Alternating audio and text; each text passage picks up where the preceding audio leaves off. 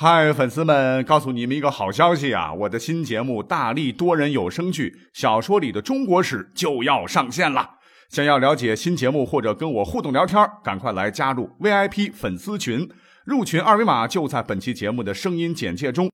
你也可以添加我的小号，拼音大历史加三零三 D A L I S H I 三零三，然后拉您入群，我在那儿等你。管他正史野史。这里只有大历史，大力讲的历史正在播出。欢迎收听本期节目哈。我们今天呢来讲一个祖师爷的故事啊。之前讲过，但今天讲的内容不太一样啊。呃，俗话说三百六十行啊，行行出状元啊。尊师重道是咱们中国的传统了。呃，中国古代呢，各行各业呢啊都有自己供奉的这个祖师爷。啊，就如同咱们中国老百姓家要供奉啊祖宗牌位一样。根据《周礼考工记》来记载啊，说：“知者创物，巧者述之，守之事谓之功，百工之事，皆圣人作也。”就是说，具有卓越智慧的人物创造新的事物和技巧，心灵手巧的人继承下来并保持下去，社会上。称为能工巧匠，那各种各样的工匠们从事的事业啊，也就是说都是由一流的伟大人物开创的。那这些一流伟大人物啊，就是人们常说的哈“三百六十行，无祖不立”中的祖啊，就是数千年来咱们中国啊各行各业供奉的祖师爷。哎，你也可以说是专管这行当的呃神哈。那老话说得好啊，你要是干一行。啊，干得好，生意兴隆，那是祖师爷赏饭吃啊；干得不好，叫祖师爷没赏这碗饭。所以从历史这个角度来看的话啊，这个各行各业的祖师爷非常多哈，不光有呃历史人物啊，还有一些神话人物，而且随着历史的发展呢，除了刚才这两类，还发展出了另类的祖师爷。哎，今天呢，我们就重点讲一讲哈，我们就一类一类的来慢慢讲。我们就说啊，历史人物哎这一类，哎这里面的种类可多了哈，什么皇帝啦啊，贤臣名相啦，能工巧匠啦，哎等等等等。呃，我们最熟悉的就是教育界的祖师爷是孔子啊，酿酒业的是杜康啊，木匠的这个祖师是鲁班，哎，这我们大小就知道了。我们今天要讲的呢是大伙不熟悉的一些祖师爷啊，比方说我国啊第一个皇帝是谁呢？是秦始皇。哎，各位猜猜。他是哪个行业的祖师爷呢？你可能想不到啊，是我们吃了上千年的咸菜爷。那这还得从他下令修筑万里长城说起啊。那这个万里长城是干嘛的呢？抵御匈奴啊。这个长城真是他妈长啊，是西起甘肃临洮，东至辽东啊，是筑长城万余里，工程非常浩大啊。当时呢，就在全国。征集了四十多万的强壮劳动力，可是由于工期长、时间紧、任务重啊，为了赶进度，就逼迫这些苦力啊日夜不休，是干干干。而长城，我们看看地图啊，大多在人烟稀少的大山戈壁中修筑，太偏远了，苦力们得吃饭呢啊，得补充能量啊，而后勤补给啊，尤其是吃的这个菜，根本就供不上。你想啊，这苦力们。重体力劳动啊，可是呢，这菜吃不上，营养跟不上啊，所以劳动效率降低了，怎么办呢？啊，据说关键时刻，还是秦始皇老人家想出一个办法，他是先派人，在青菜最多的地方，还有最便宜的这个季节，大量收割，然后把这些菜呢运送到海边，洗去菜上的泥土，晾干。因为这个水里边有盐分呢，所以菜晾干以后啊，吃起来有咸味儿，而且还能保存很长很长时间。呃，就这么地解决了这些苦力们啊吃菜的问题。从此，英明神武的秦始皇啊，就成了咸菜疙瘩业的祖师爷了。嗯，是一个传说啊。那其实啊，皇帝老跨界啊，当祖师爷一点不新鲜了。我之前好像讲过，对吗？比方说，你知道我们夏季常喝的这个酸梅汤液的祖师爷是谁吗？是发明了此汤的朱元璋。梨园界的祖师爷是谁呢？就是爱听戏的唐明皇啊，等等。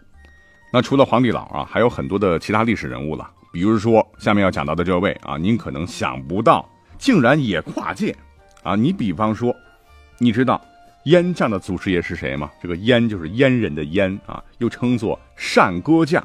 什么是燕将呢？啊，说起来有些残忍啊，就是把牛啊、猪啊这些个牲畜啊，除去他们的生殖系统，使其丧失功能的这么一个工种啊。也就是说，要对牲畜用阉割或者结扎的方式来实施绝育，因为这样的动物呢会变得温顺啊，一心吃食，能长膘啊，经济效益能够提高。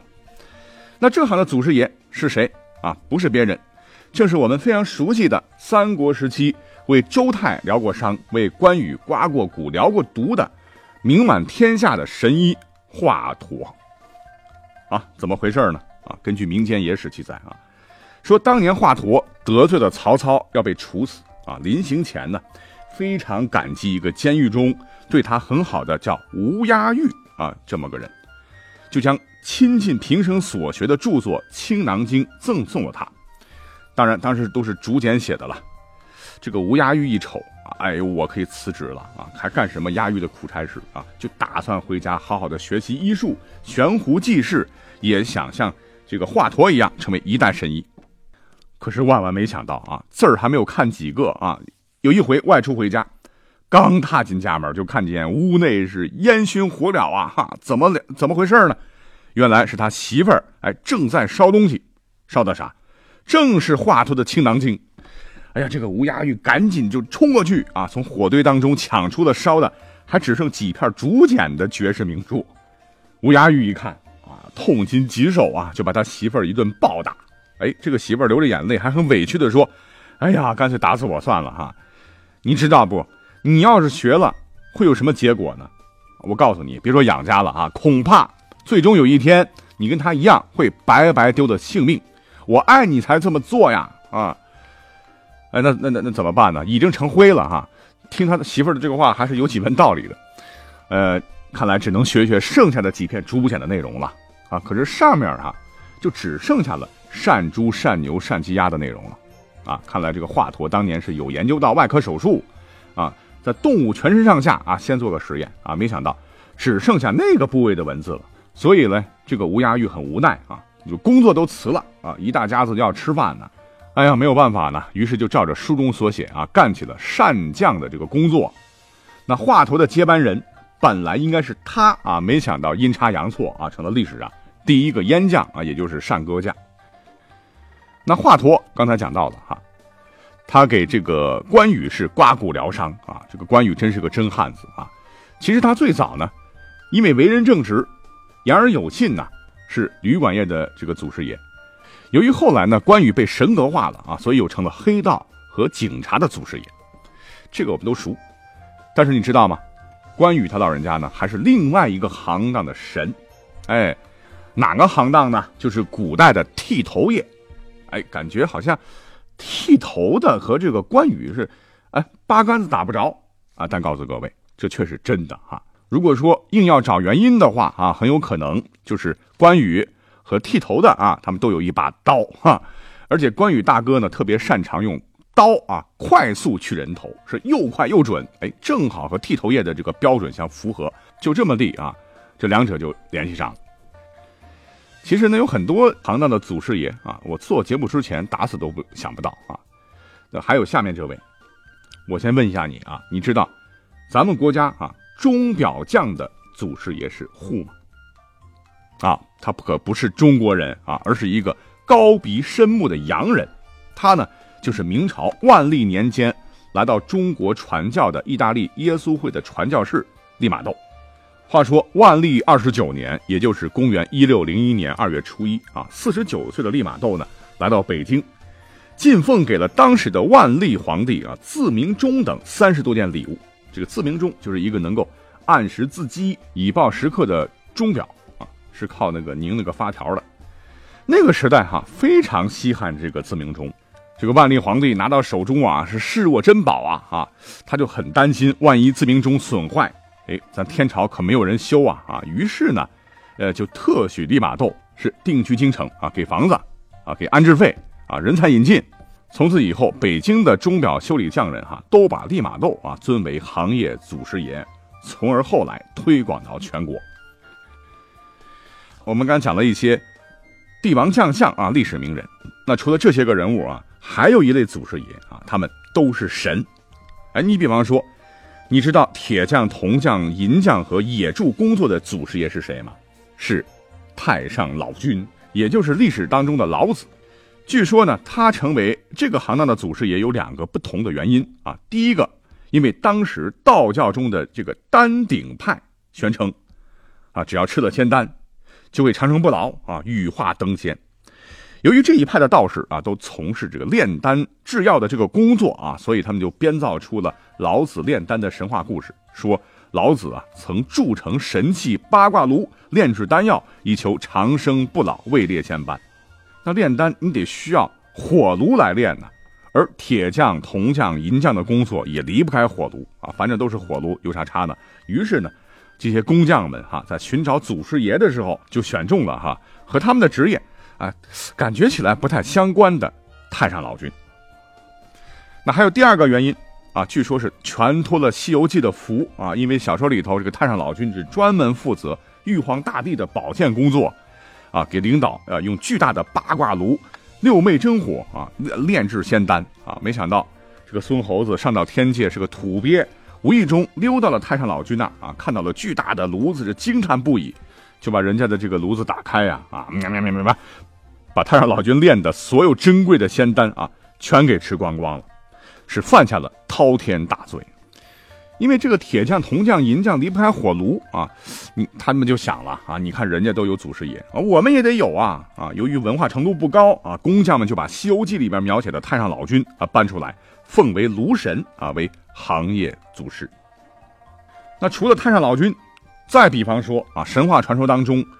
咱们的北方之神是道教北极四圣之一的真武大帝啊，他长得是身长百尺啊，头发披散啊，金锁甲胄，脚下踏着五色灵龟，按剑而立啊，眼如电光，生的是威武异常，主风雨，荡魔伏邪啊，摄伏邪魅。结果你猜他当了哪个行业的祖师爷呢？啊，成了人间杀猪宰羊、屠宰业的祖师爷啊！当然有人说是张飞了。哎，我们听起来是哪跟哪儿啊？都是这完全扯不上关系啊！据说呢，是因为真武大帝在没有得道前啊，年轻的时候以杀猪为业，因为心地善良啊，后为观世音菩萨度化，是放下屠刀立地成佛而得道，所以他就成了这个行当的祖师爷了。那说到了观世音菩萨啊，他呢也被一个行业相中了啊，那成了祖师爷哈。那这个行当呢，就是化妆业。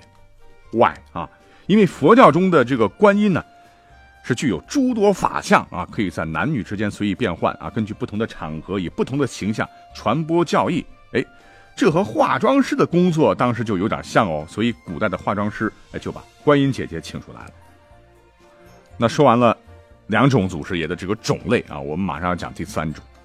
第三种祖师爷啊，可跟前两种不一样，是一点不同于开头讲的。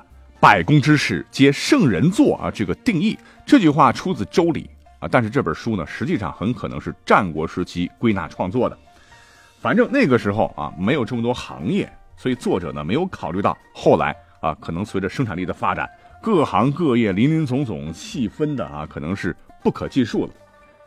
因为按照这个刚才讲到的这些传统吧，这各行各业啊，都在是抢祖师爷，找祖师爷。所以选择的对象呢，也是越来越宽泛啊，宽泛到了什么呢？宽泛到了动物和器物。你比方说，白猿啊是梨园业五行的祖师，还有搭棚子的，在古代啊，这个行当他们拜拜的是蜘蛛啊，因为蜘蛛网结的好啊。还有呢，就是古代卖靴子的啊，他们拜的是靴神，那其实呢就是只靴子啊等等。总之吧。这听起来啊，好像古代的各行各业啊，他们都是在胡扯哈，都是在造神封神。那有点联系的哈，拿来当祖师爷啊；没啥联系的呢，也是要想办法创造出个联系啊，找出个对象来当守护神，当这个行当的祖师爷。那问题来了，为什么古人这么重视祖师爷呢？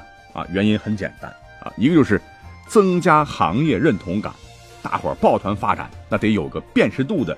很高的祭祀符号啊！你想，我们都一个祖师爷，都是同门兄弟，可以减少内部摩擦嘛。另外一个原因就是古代行业的传承，它不像现在这样啊，比如说技校学学啊，用人单位签个劳动合同，老师传授经验，而是纯粹的师徒传承关系。那在古代怎么维护师傅的权威呢？哎，就创造个世人皆知、名气响亮的祖师爷。那师傅这本手艺，可是从真真厉害的祖师爷那儿啊一辈辈传下来的啊，很神秘、很神圣、很权威哦。所以呢，你小子得听我的，给我卖力干活，要不然欺师灭祖，罪过很大。哎，就这么着啊！当时古代是各行各业都是绞尽脑汁的啊，认祖归宗啊，找自个儿的保护神。其实啊，各行各业的祖师爷啊，我我估计讲到明天估计也讲不完啊。但我们本期节目的重点啊，其实呢是在讲祖师爷的由来和分类。那搞清楚这些啊，我觉得本期节目到这里啊就可以圆满结束了啊！感谢你的收听，我们下期再会。